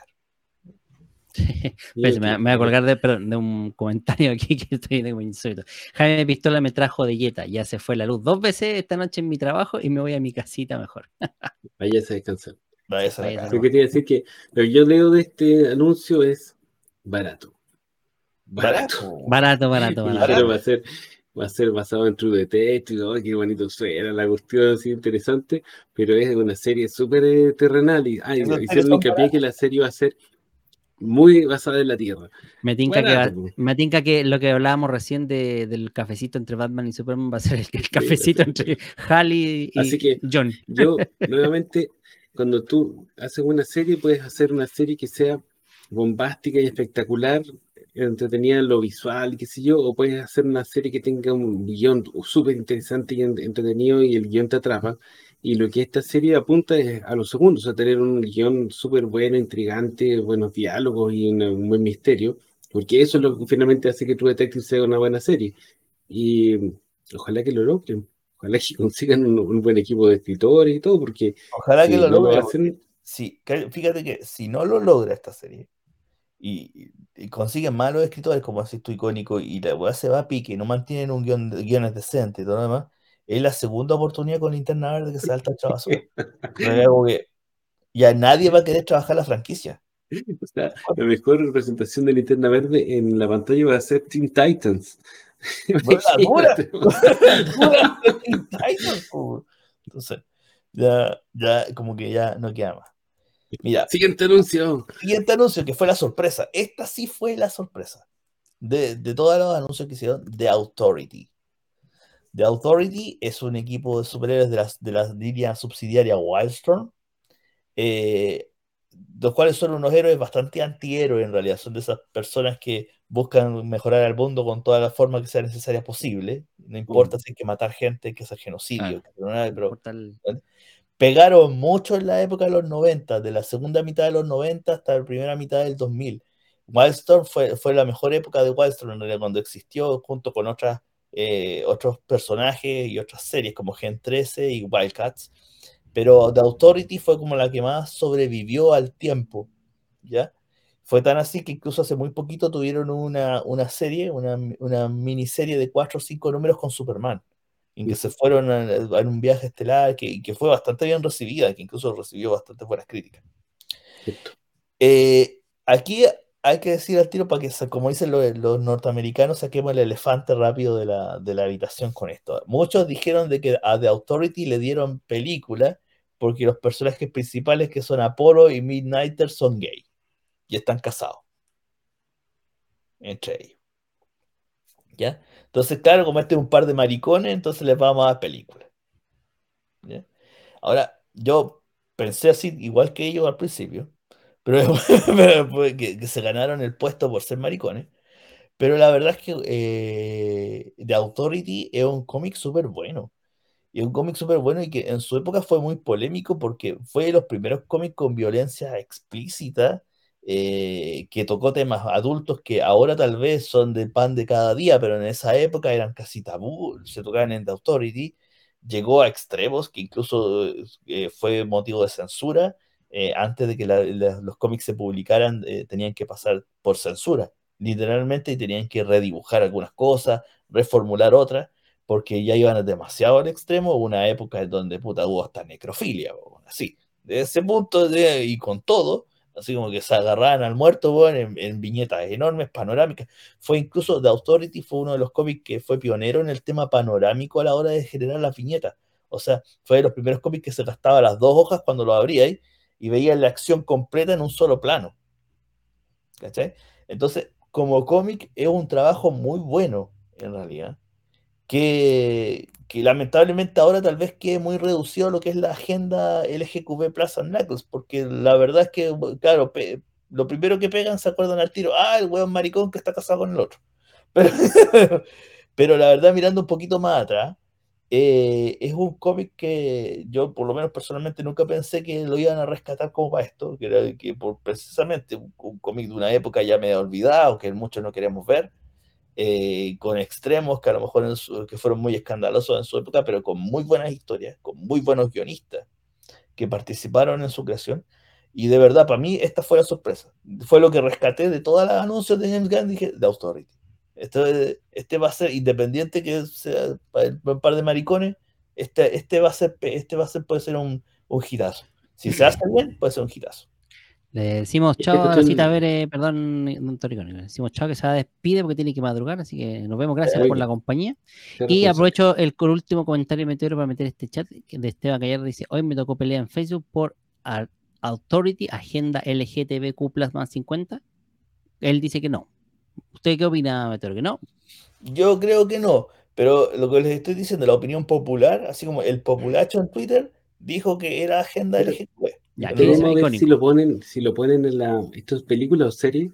Es película. Es película, sí. Digamos, si lo ponen eh, delante así como eh, principal y le dan mucha zambomba, o es un detalle secundario que nadie le importa. Vamos a ver eh, dónde ponen el énfasis de la serie. Si lo hacen bien, como dice Meteor, y esto es solo un detalle, va a quedar como un detalle de inclusivo, secundario, pero la película va, debiera hablar por sí sola eh, con su calidad. sí, de hecho voy a, voy a, meter un ejemplo que tal vez no, te, no venga al caso, pero eh, refleja un poco la, opinión que, tengo que ver. O sea, eh, en consecuencia con lo que dice Icónico, el episodio 3 de, The Last of Us justamente muestra una historia de tipo gay, pero que no tiene nada que ver el hecho de que sea gay. O sea, es una historia muy bien contada, desarrollada de principio a fin, eh, de una manera muy respetuosa, muy, muy propia de, mostrar una relación, ¿no? independiente que del, tipo que haya sido, y muy bien contada. Entonces, si esta eh, película de Authority, vuelvo al tema, eh, muestra de la misma forma ese tipo de relación, no tendría por qué molestar, más allá de que sea una, relación, en este caso, gay. Porque la, idea es que no apuntar a que la trama se trate de eso, se va a tratar de lo, de lo que hace de Authority con otros personajes o dentro de este mundo, como lo quieren presentar. Ahora, coincido, sí, eh, la cuestión es enfocarse solo en, el, en la relación de, pareja de, de, los personajes, mejor vayan a ver Sex on the City. Así que bueno, eso. Eso. Eh, vamos con el chat. Eh, Esteban Gallardo nos dice: Hal Jordan buscando a Atrocitus, el asesino de su mentor y capturar los Red Lanterns. Ese sería el argumento según Esteban. ¿ya? Muy caro. Sí, muy caro, exactamente. Eduardo Benítez nos dice: Yo quiero ver a los Lanterns en el cine. No, está muy caro. No está difícil, está muy caro. El anillo verde gasta mucha batería. Así que bueno. Cristóbal Sepúlveda nos dice, hace muchos años me compré La Noche Más Oscura y venía con una entrevista a Reynolds, el que estaba feliz con el personaje. Hasta yo me entusiasmé.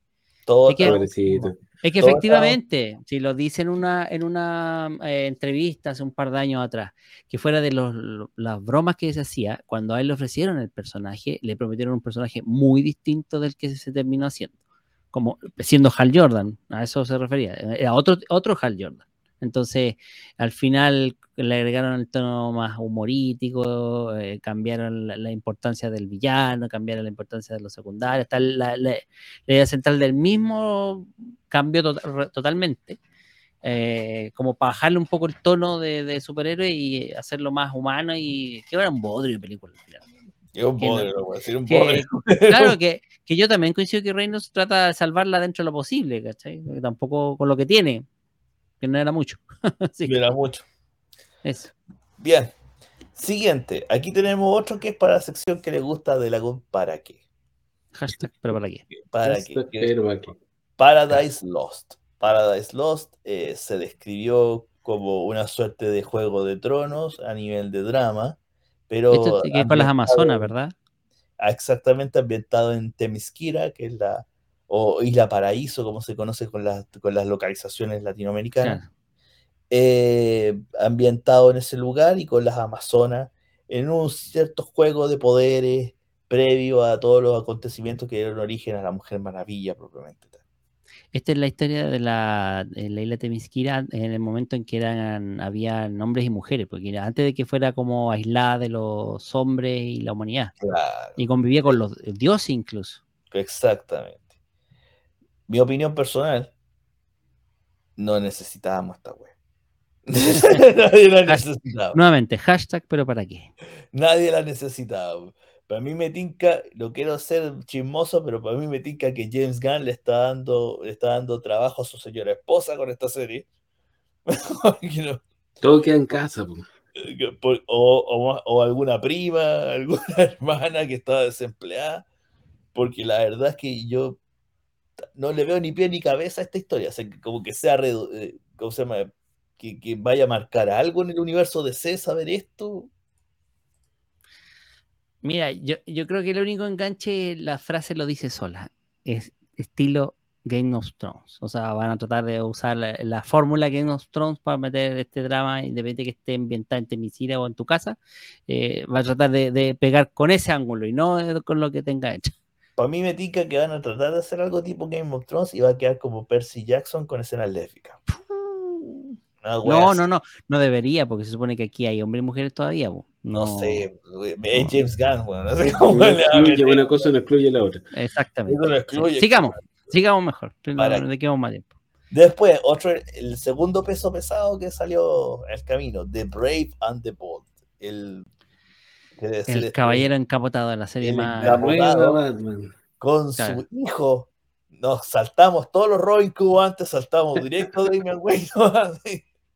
Los demás. Estaban, cuando el cómic de Grant Morrison ahí. Estaban enojados los fanáticos de los otros Robin.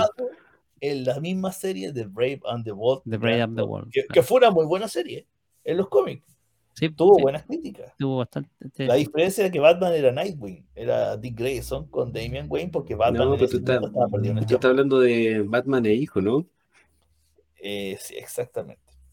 Es buena esa serie, pero yo creo, lo que yo entendí es que iban a hablar de la parte previa a eso, porque eso fue después que Batman muere en una, en una saga, bueno, no muere, es como teletransportado en el tiempo, una cuestión media enredada.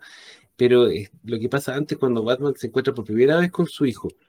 Yo creo que eso es lo que van a mostrar en la película, no, no la parte que es reemplazado por eh, Dick Grayson. Aquí también depende del guionista cómo, cómo toque el tema, porque hacer películas que, reflejan relaciones padre-hijo o madre-hija, son películas difíciles a nivel de guion.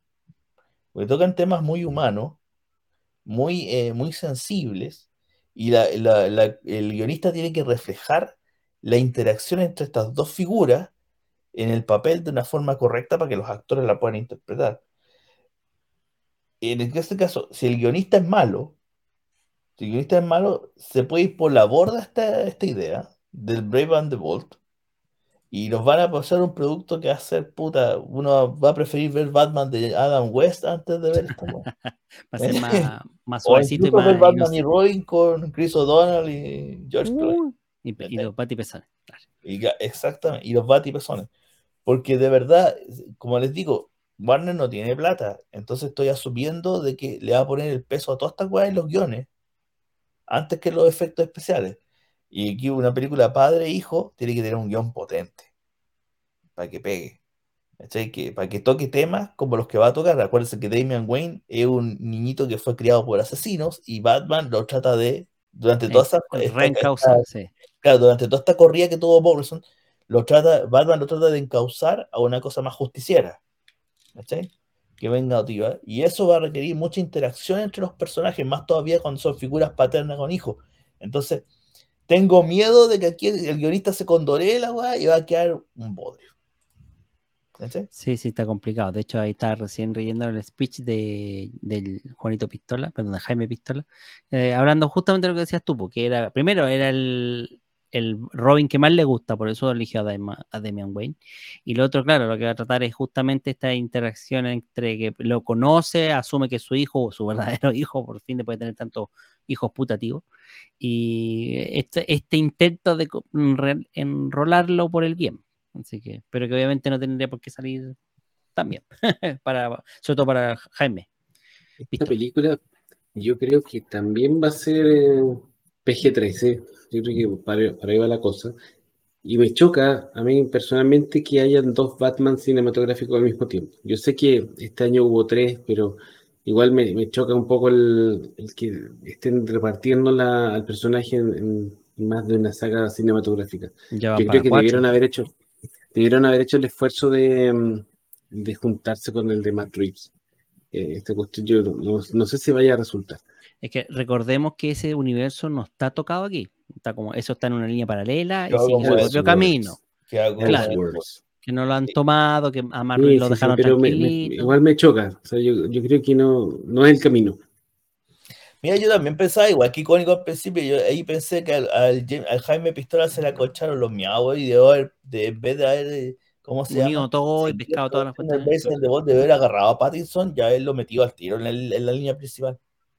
Igual en la línea principal. Por último, salvaba a Pattinson, porque digamos las cosas como son, si la, la, Batman es buena, la de Pattinson es buena, pero no es tan buena. costó un mundo sacar la, la autorización para la segunda parte, Porque la no había dado mucho en los números y el, el, tema que fue tres horas de película, que puta, te quedáis más cansado que la cresta, hoy a las, a las dos horas la queréis cortar, también como que caló un poquito. Entonces, yo creo que tal vez incluso habría sido más fácil para Jaime Pistola haber montado algunas cosas dentro del plan del, del plan que estaba haciendo, teniendo como base lo que había hecho Matt Reeves, sin tocar la, la pega de Matt Reeves, de haberlo dejado si quisiera la guay como quisiera. Pero haber seguido por el lado.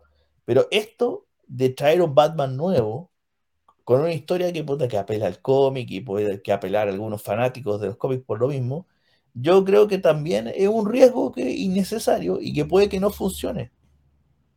Y al final la película de Batman del Pattinson, la segunda Batman del, del Pattinson, va a ganar igual, va a ser, va a ser el referente y todos van a ir a la cola de él.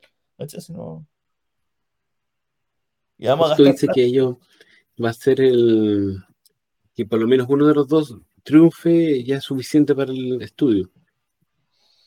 Claro. que lo mismo, que estos, estos proyectos de James Gunn son baratos.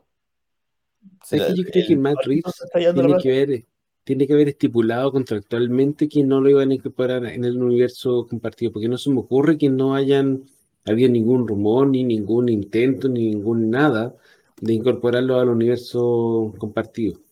O sea, debería haber por lo menos a ver, pudiera pasar algo parecido a lo que hace Sony con eh, Spider-Man, o sea, que Matt Reeves siguiera haciendo sus películas, pero que al actor lo puedan incorporar en las otras películas como su personaje, pero ni siquiera eso, ¿cachai? Entonces es raro, yo creo que tiene que haber habido algún arreglo previo eh, respecto a eso. ahí quedó The Brave and the Bold, pues, digo, apelan más a los cómics, pero sin un buen guionista, eh, tramas como la que están tratando de hacer, te pueden peligrar y quedar la weá tirada en el puro intento. Ah, vamos al chat entonces a ver qué opina nuestra gente y que nos sigue por la transmisión en vivo en directo en todas nuestras plataformas. Super Ángel Guerrero nos dice Amazonas no por, por esto de, ¿cómo se llama? no importa. Da lo mismo, da lo mismo, es un no por no, listo. Si hubiera algo con Wonder Woman, hubiese sido su participación con la Liga de la Justicia Oscura, pero este eh, por el año de la bruja. Eso les ha gustado ver. Dale, también. Eh, no pasó nada al final. Con calcados, bueno, al final van a terminar echando. Super Ángel Guerrero dice, no correspondía saltarse a Dick Grayson. No, no correspondía, pero ya el buen ya lo hizo ya. Pero pues, ojo que dijeron que esto iba a ser la introducción a la Batifamilia. Capaz que aparezca Dick Grayson y algún otro Robin, pero no que sea el, no, no quiero que no sea Robin, quiero decir, sino que aparezca ya como Nightwing. Es que ese punto, o sea, había rumoreado una película de Nightwing, así que, pero, no se anunció capo. Perdió en preproducción Nightwing, siempre quedó en el lío. Ese es el problema, pues siempre secundan. Super G Guerrero nos dice relación padre-hijo es muy de Disney. Probable. Y probable que sea más barato de, de filmar también, volviendo al tema, que venda. Claro, también. ir los papás con, podemos ir los papás con los hijos. Exacto. No, yo no sé si va para tanto. Pero bueno, a lo mejor será una remasterización al estilo Saban con Adam West y Burward. Lo van a rejuvenecer con inteligencia artificial. Claro. y, a, Adam West con CGI. Ya Adam West es CGI, pues ya se murió ya. no, eso es como se llama eh, eh, filmaciones de archivo. Claro, pegando todos los archivos de antiguos, incluso al, al, Joker ahí apareciendo haciendo un cameo, nada que ver. DC jamás lanzará Batman 2 o 3. Pero si está anunciado el veintitanto, en octubre del 2025 viene el Batman de Batman episodio de Batman, 2. Claro. Episodio 12, tal cual. Sí, y el villano. Ese, año tienen a dos de la triada. El de Y dicen que podría haber una tercera, pero todo depende. Por último, tomar a Pattinson y arreglar los villanos más coloridos. Eh, es que se supone que Matt va a hacer eso. Po. Pattinson debe haber sido el único Batman principal de esta línea. No, no haber inventado. que la, la, serie de, mm, del pingüino sigue en marcha, la van a hacer. Sí, sí y que eso está en la línea más Reeves también. Hashtag, pero ¿para qué? Por Dios. Es que eso, eso parece, eso me indica que fue una negociación con el actor. Toda la dinca de que le, como que le, regalaron el papel. Él quiso estar en la película, pues se le hacía la serie, dices tú. Una cosa así, claro. Exacto. Porque, casi salió al mismo tiempo, como que hicieron la película y al tiro se anunció la serie del Guasón, o sea, del pingüino. Que incluso del pingüino. Entonces, como. Porque aparte que el rol del pingüino en, la película de The Batman es cortito, es como apariciones pocas nomás. No hace una interacción directa, porque todo el, el tejemaneje, recordemos que es más. Eh, eh, detrás de cámara, es como esto de que un capo de la mafia que es, Corleone y al final aparece el pingüino como metido entre medio. Nada más. No, si ahí se, hizo negocio él para tener pega. Por eso, pues yo creo que como le dieron un papel tan chico en la película, tan poco relevante tal vez, no, en términos de minutos, pero en términos de trama, que él negoció una serie como para salir más tiempo y tener más pega. a llenar el, el billete. El billetín, claro. La cuenta corriente, sí. Ya. Digamos. Digamos por otro anuncio, miren. Aquí tenemos en portada. Buster Gold. Otra sorpresa. Otra serie de televisión. Otra sorpresa. Esta fue otra sorpresa que también los fanáticos, yo creo que hubo varios con la sonrisa. Porque Buster Gold es un personaje que uno quiere de la época de C de los 90, de la época de C del Blue Beetle original, de, la, Liga de la Justicia que tuvo que enfrentar a Doomsday por primera vez. De, de esa época estamos hablando de Buster Gold. Eh, hay que ser, yo creo que James Gunn está pintado para trabajar personajes como este. Así como que, y antes que existiera todo este plan de DC y todo esto, hubiera llegado James Gunn solo a decir voy a hacer una película de Buster Gold, te habría sido grito y plata. Porque está, está, hecho, y Jovito lo podría haber explicado mejor, está hecho para trabajar personajes como este. Es un personaje. Con toque de humor. Con chanta, personajes chanta. chanta, con alta capacidad para humor, que se prestan para experimentos más humorísticos ¿cachai? Y que, pueden de hecho, facilito. Y de hecho, Gan lo explicaba como un, superhéroe que sufre del síndrome del impostor. Claro. ¿Cachai? Claro, básicamente porque es, bien ridículo. no es superhéroe. Entonces, también esta es una sorpresa que lo más seguro puede quedar muy bien como serie, Buster Gold. ¿cachai? incluso muchos, ya, ya se venía rumoreando hace tiempo atrás de que se estaba trabajando algo en Buster Gold. La última vez que se vio Booster Gold en live action, por decirlo así, como eh, un actor lo, representó, fue Smallville, ya el año, en la Cocoa Rafa, ya como de años atrás. Entonces, esta también, yo junto con The Authority puse al lado Buster Gold. Dije, sí, esto puede, esto puede hacer como que pueden funcionar. pueden funcionar bien hecho. ¿Qué más? Después de Buster Gold, que fue bastante cortito, llegamos a otra que puede ser polémica, Supergirl, la mujer del mañana. La este mujer del mañana, basado en el trabajo, según él, lo que había escrito Tom King. Eh, dicen por ahí las malas lenguas de Twitter que Tom King le ayudó a James Gunn a, formar esta parte del plan. De, parte del equipo. Parte Está reclutado dentro del equipo creativo. En la parte de los creativos. Eh, yo no he leído el trabajo de Tom King respecto a Supergirl. Dicen que es bueno que una, es una aproximación distinta a lo, a lo, que estamos acostumbrados con Cara Soler. Eh, yo no lo he leído como para poder dar opinión, pero eh, lo único que sé es que aquí es la mina que va a ser Supergirl en la película de Flash, no sabemos si la van a rescatar para hacer esta película. No está claro, exactamente. No está claro. Es, muy probable que no también. Que no, que sea otra actriz.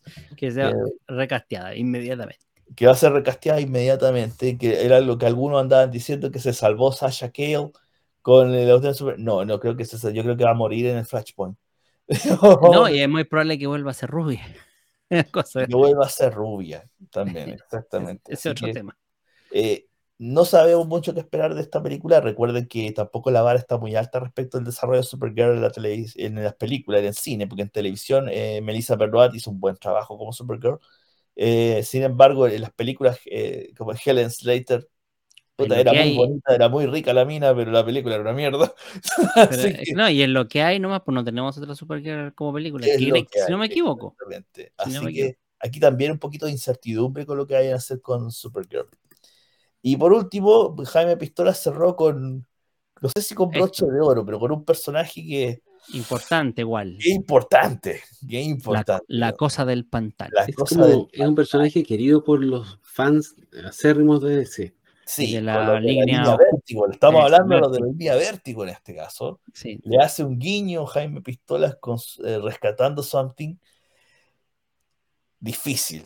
Personaje complejo personaje complejo para trabajarlo en ambientes que no son en el cómic. Tuvo dos oportunidades, una en los 90, en una serie de televisión que se hizo que fue medianamente decente, medianamente decente, y después tuvo la, cuando inició todo el tema de HBO Max y del streaming, tuvo una segunda, un segundo intento que fracasó, que solo quedó en una pura temporada. Eh, es un personaje difícil de manejar. Aquí va a ser eh, clave el director, que tome el personaje. Tome el rol, sí, de, tome el personaje. Por ahí algunos se tiraron a la piscina, dijeron que Guillermo del Toro, poco menos que ya estaba primero en la fila. No lo creo, hasta que no lo vea. hasta que no lo vea. sería, lo veamos, vamos a ver. Sería una excelente elección, pero no lo creo hasta que no lo vea firmando. Sería eh, un batatazo esa cuestión. Sería un batatazo. un batatazo. No, y por cómo lo promete también, porque es una historia de origen del personaje y además es una historia de terror. O sea, una historia de terror por, eso mismo. Por, lo mismo, calza. calza Guillermo del Toro ahí, pero bueno. Para trabajar esto, y les digo, es un personaje complejo, no ha sido fácil llevarlo al cine o a la televisión en realidad, porque no ha llegado más allá de la televisión, y cada vez que ha pasado por la televisión, su paso no ha sido bueno. ¿Ya? Fue, le fue mejor en los 90 que en, la, que en la época actual, pero aún así en los 90 tampoco fue una serie que, oh, que dejó la cagar. tampoco. Entonces, Aquí hay que también, creo que de todos los anuncios fue con más incertidumbre fue la cosa del pantano. Porque simplemente lo anunció así nomás, le hace como el guiño a los de la vieja guardia de vértigo y puta, ¿qué, vamos a recibir de la cosa del pantano? Ya venimos de una serie que no llegó más allá de una pura temporada, que no le fue muy bien. Eh, Pero esa serie fue cancelada por un problema de los ejecutivos, ¿no? Porque esa serie la cancelaron antes de lanzarla. Yo creo que, que, tenía buenas críticas. Yo no la vi porque no soy tan acérrimo de DC, pero eh, tenía buenas críticas. Mira, sí, tenía buenas, pero es lo que te digo, el something, el, la cosa del pantano, es, y el todo el lore que está alrededor de la cosa del pantano es, es complejo manejarlo. No han sido muchos los, los guionistas en el cómic que han sido exitosos con la cosa del pantano. Y el, el que le dio la forma al personaje como la conocemos actualmente, es, es Alan Moore, Power. Cuando Alan Moore pasó por vértigo por la cosa del pantano, fue el que definió la cosa del pantano que estáis viendo ahora. Entonces, claro, el personaje como tal, como, como lo conocí ahora. Entonces, es difícil, es un personaje difícil de trabajar. No es, no es que cualquier guionista pueda ir a escribir la cosa del pantano a DC, que ahora está en DC Black Label, pero vértigo para los que somos de la vieja, de la vieja usanza. ¿Eché? Y, tampoco, tampoco es, fácil dibujarlo. Tú cuando leí un cómic de la cosa del pantano son viñetas muy, muy especiales, muy bien trabajadas, con mucho detalle, incluyendo los números antiguos, que eran con las, viñetas clásicas, que eran más chiquititas, que eran como una división de la hoja, propiamente hasta lo que conocía ahora. Entonces, para mí esto es un anuncio con incertidumbre. aquí se pueden condorear súper fácil. De hecho, la única pista que dio al respecto de lo que estás diciendo tú es que iba a ser una historia fuera del DCU, pero que iba a estar igualmente conectada. O sea, dentro de alguna manera los personajes iban a pasar por ahí. Eso es lo que está diciendo. Puta, eso es para eso para ponerse el parche de telería, pues si la cago, la weá queda como es. Claro, o sea, que, claro, va a estar fuera, pero voy a tratar de que algunos personajes se den una vueltecita como para que digan que están conectando los hilos, una hueva así. Claro. O sea, no me extrañaría que de repente dentro de un capítulo de, este de, mm, de, la cosa del pantano aparezca un Hal Jordan, oye, preguntando, oye, ¿viste algún feo por aquí? No, listo, gracias. Claro, muchas gracias. Una wea así. Entonces, y ese fue el anuncio final, y con eso cerró James Gunn eh, su, su, presentación, eh, hizo el hincapié nuevamente de que el storytelling, o sea, el contar las historias a ser lo principal. El peso traducido es que los guiones son los que se van a llevar el peso en estos proyectos, más que no los, efectos. no hacer tanta acción, etc. Son los guiones los que se van a llevar el peso, así que y fue muchas gracias, cerró la cortina y ahí empezó el debacle en internet. no, eh, fue, muy, fue, fue, muy personal el tema de los anuncios, pero ojo, hay algunas partes que no están en este video, que también se, se anunciaron. Por ejemplo, dentro de los sobrevivientes de la, del DCU, eh, confirmaron de que el personaje de Flash, no el de Ezra, pero Flash como tal, continúa. No saben cómo. Eso no está claro. Y que Aquaman va a tener un cierre con una tercera película. Eso es todo. Mira, pensando en cómo van las cosas, porque lo explicó que Shazam, por ejemplo, ahora la segunda Shazam se conecta directo con este DCU.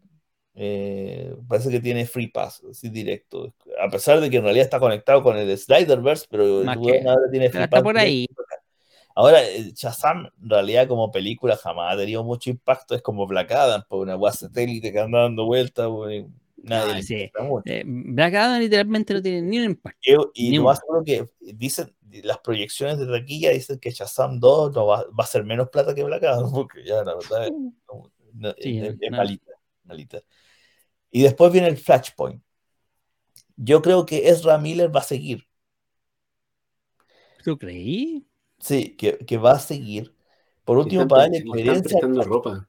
Le están prestando ropa. O sea, James Gunn dijo que iban a ver que él, cómo se iba recuperando, que tenían fe, que lo veían bien, le veían bien. Así que eso yo lo interpreto como que ya le están así como preparando el terreno para que el tipo siga. Claro, para que siga, Ahora, sería coherente, porque técnicamente Flash, al hacer el Flashpoint, hablando de Lore, debería quedar en este nuevo universo que es el que va a ser James Gunn y ser el único que tiene recuerdos del universo anterior. claro, del, todo, fue el único junto con los fans de Snyder. De, Walter Hamada. Walter Hamada cuando, cuando quería hacer su plan que iba a terminar en Crisis en las Tierras Infinitas, que no sé con qué mierda le iba a hacer, pero se iba a tirar con Crisis, él él decía de que precisamente Ezra Miller iba a tener recuerdos de lo, el, los, el Batman y Superman con el cual él partió, que era Henry Cavill y era Ben Affleck, aunque estuviera compartiendo con otros dos. Entonces, es un poquito rescatado de lo, que, de lo que ya tenían planeado. Me hace sentido que se quede Ezra Miller por, por, por la historia, ¿cachai? Por seguir el conducto. No porque sea un buen actor en realidad, pero dicen que lo hace bien, pero no como Flash en la película, pero por conducto, y yo creo que se va a quedar, a pesar de todo. Y Aquaman, Aquaman, eh, yo creo que va a sufrir algún tipo de cambio después del Flashpoint que nos va, va, a dejar al personaje de otra forma, aunque sea el mismo actor. Lo va a dejar de otra manera, por efecto del Flashpoint. algo le va a cambiar. Va a convertir en lobo. O puede que se convierta en lobo. Exactamente, y, Aquaman sea otro actor y lo explican por el Flashpoint, o sea, como que no. pongámonos al día con los mensajes. Ahora, no, por ahí dicen que en realidad lo del lobo es mentira, que este va a seguir siendo Aquaman, ¿no?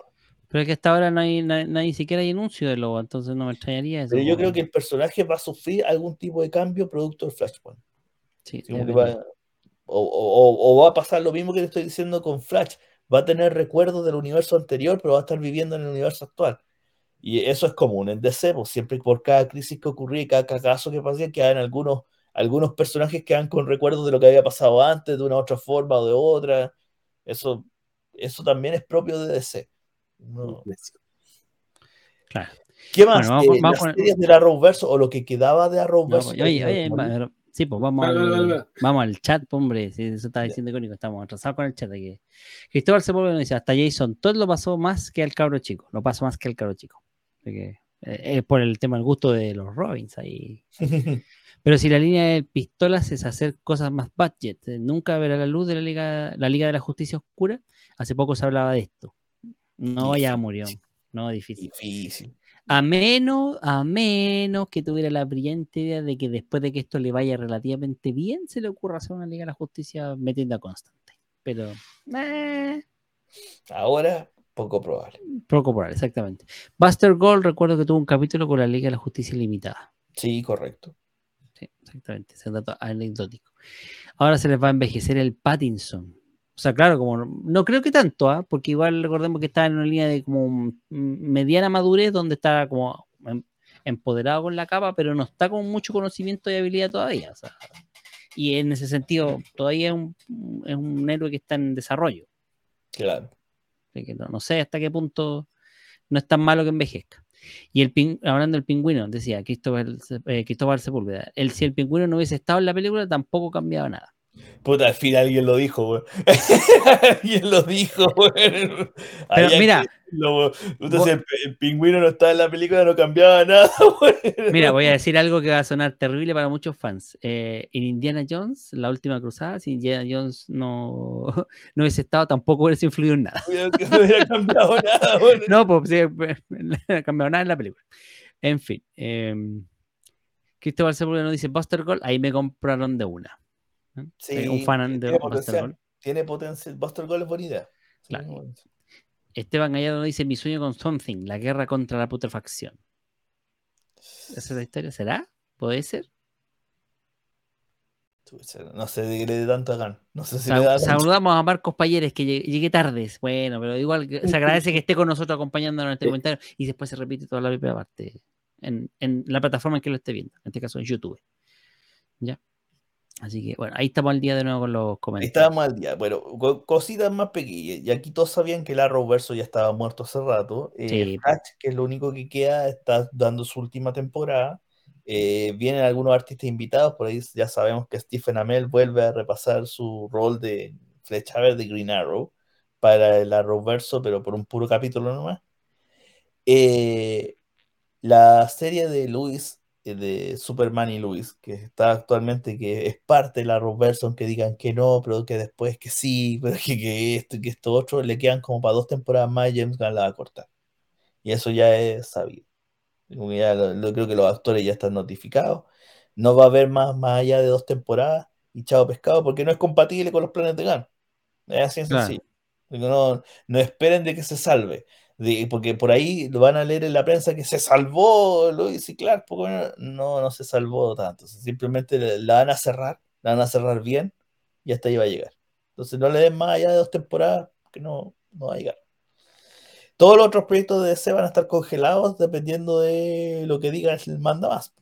Acuérdense de que el plan de James Gunn incluye televisión, videojuegos, animación y películas live action.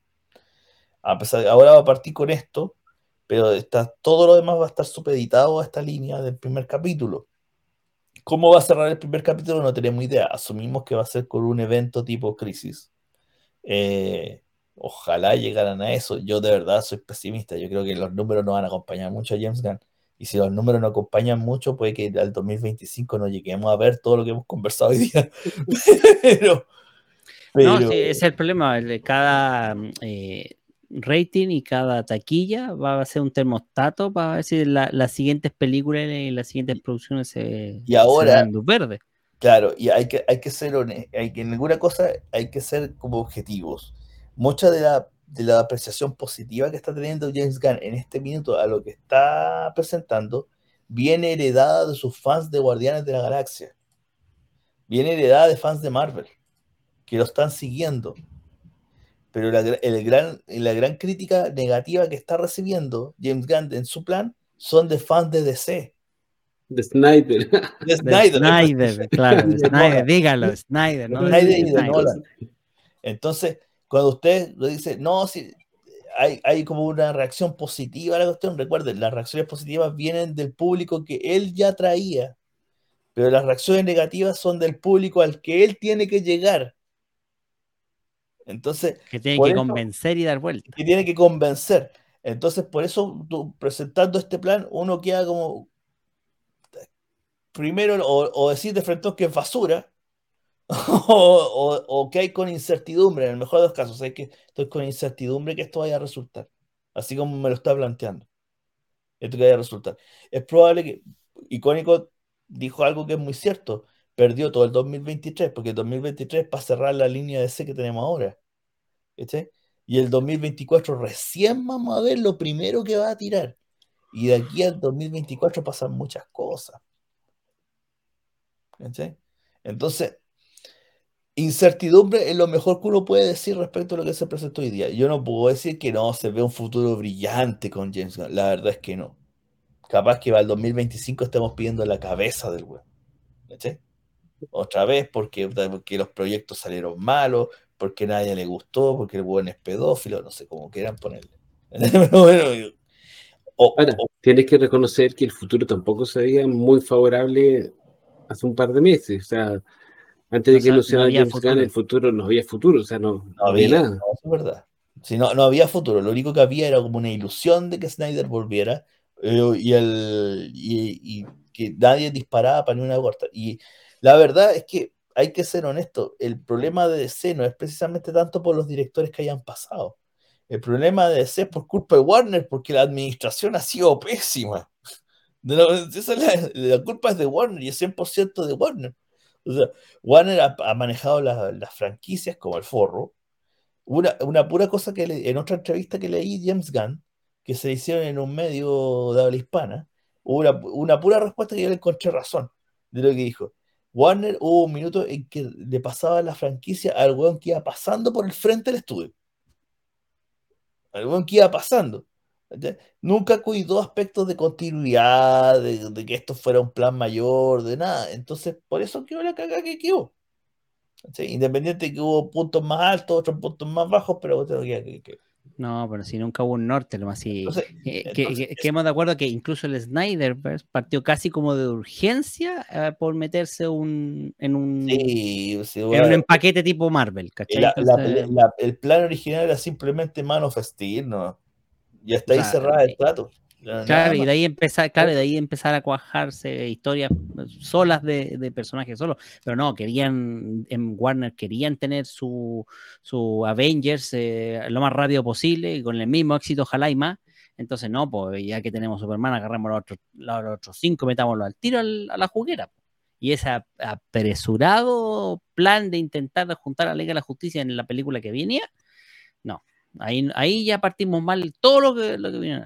Independiente que la Liga de la Justicia de, Zack Snyder fuera mucho mejor, pero apurar el plan como para ganar, eh, acortar camino, eh, intentar eh, alcanzar a, Disney, no, ese fue el, primer y el gran, gran error con que después marcó toda la línea para adelante y, las embarras que hicieron igual.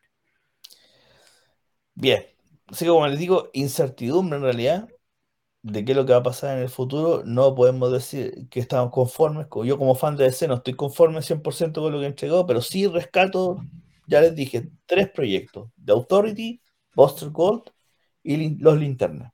Yo creo que ahí pueden haber batatazos buenos. ¿Y usted, icónico, cuál es rescata o cuál le parece? Superman, ya.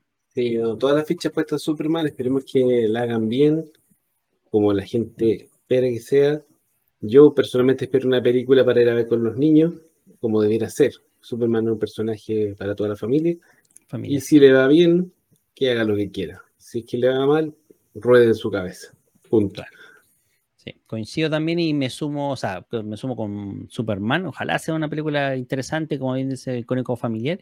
Y también le he hecho algunas apuestas a la serie de los Green aunque no, le, no son muy altas mis apuestas, la verdad pero también creo que puede tener algún potencial. Así que eso. Esperamos que les haya gustado este episodio de resumen de los anuncios de Jaime Pistolas eh, que hizo en relación al futuro de, DC Comics en el cine y esperemos que eh, no sean tan tristes los vaticinios de Meteoro y se cumplan la, la parte buena No, no parte mal. En realidad no sé cuál fue algo bueno que dijo Meteoro. Ah, nada, sí. Tres cosas. Eh, y el resto sea todo un éxito. Para que sigamos teniendo más historias de Warner en el cine y en la serie. No sé qué opinas. las cosas están tan malas que lo más seguro el próximo año vamos a estar hablando cuando Paramount compre Warner, güey. Porque así de mal están de plata, Pucha, que saludamos a Jovita Deming que se suma ahí al final de la transmisión, los más grandes, por supuesto, lo echamos de menos. Ahora que echamos de menos. Pero... Ah, no chiste, a retar ahí la no de Bauta. Y eso sería todo, gracias. Así es. Esteban Gallardo le dice a, Icónico, le compro la polera por cuatro relámpagos y cuatro montañas. Eh, jale. Está media vieja ya mi pobre polera, pero está buena. Sí, pero está bien, no, está bien, se supone. Gracias nuevamente por acompañarnos, gracias por estar en este podcast que los, quiere, los educa, los entretiene y lo, les saca una sonrisita aquí. Así que nos estamos viendo este viernes, porque vamos igual este viernes. El viernes. iremos con Marimar. María la del barrio. María la del barrio. Pantanal. Pantanal. No sé, ahí está. Vamos a tener que obligatoriamente, pero yo lo voy a hablar de Betty la Fea. Bueno, ahí lo hacen ustedes, pero yo no lo sé. ya lo hablamos. Ya lo hablamos. Y lo hablamos lo otro. O sea, ya Meteoro, porque Meteoro es así. Así que no, eso sería todo. Nos vemos en un próximo episodio de Monjes. Muchas gracias. Que estén bien. Gracias. Adiós. Adiós.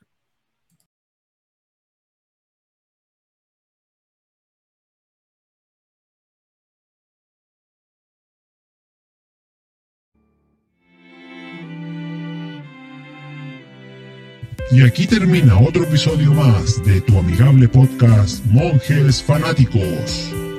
En el próximo episodio hablaremos de otro tema de interés para ti. Y recuerda que somos fuente de información sobre tus películas, series o personajes favoritos. Y que este programa está hecho por fanáticos igual que tú. Gracias por compartir este podcast y nos oímos en un próximo episodio. Hasta pronto.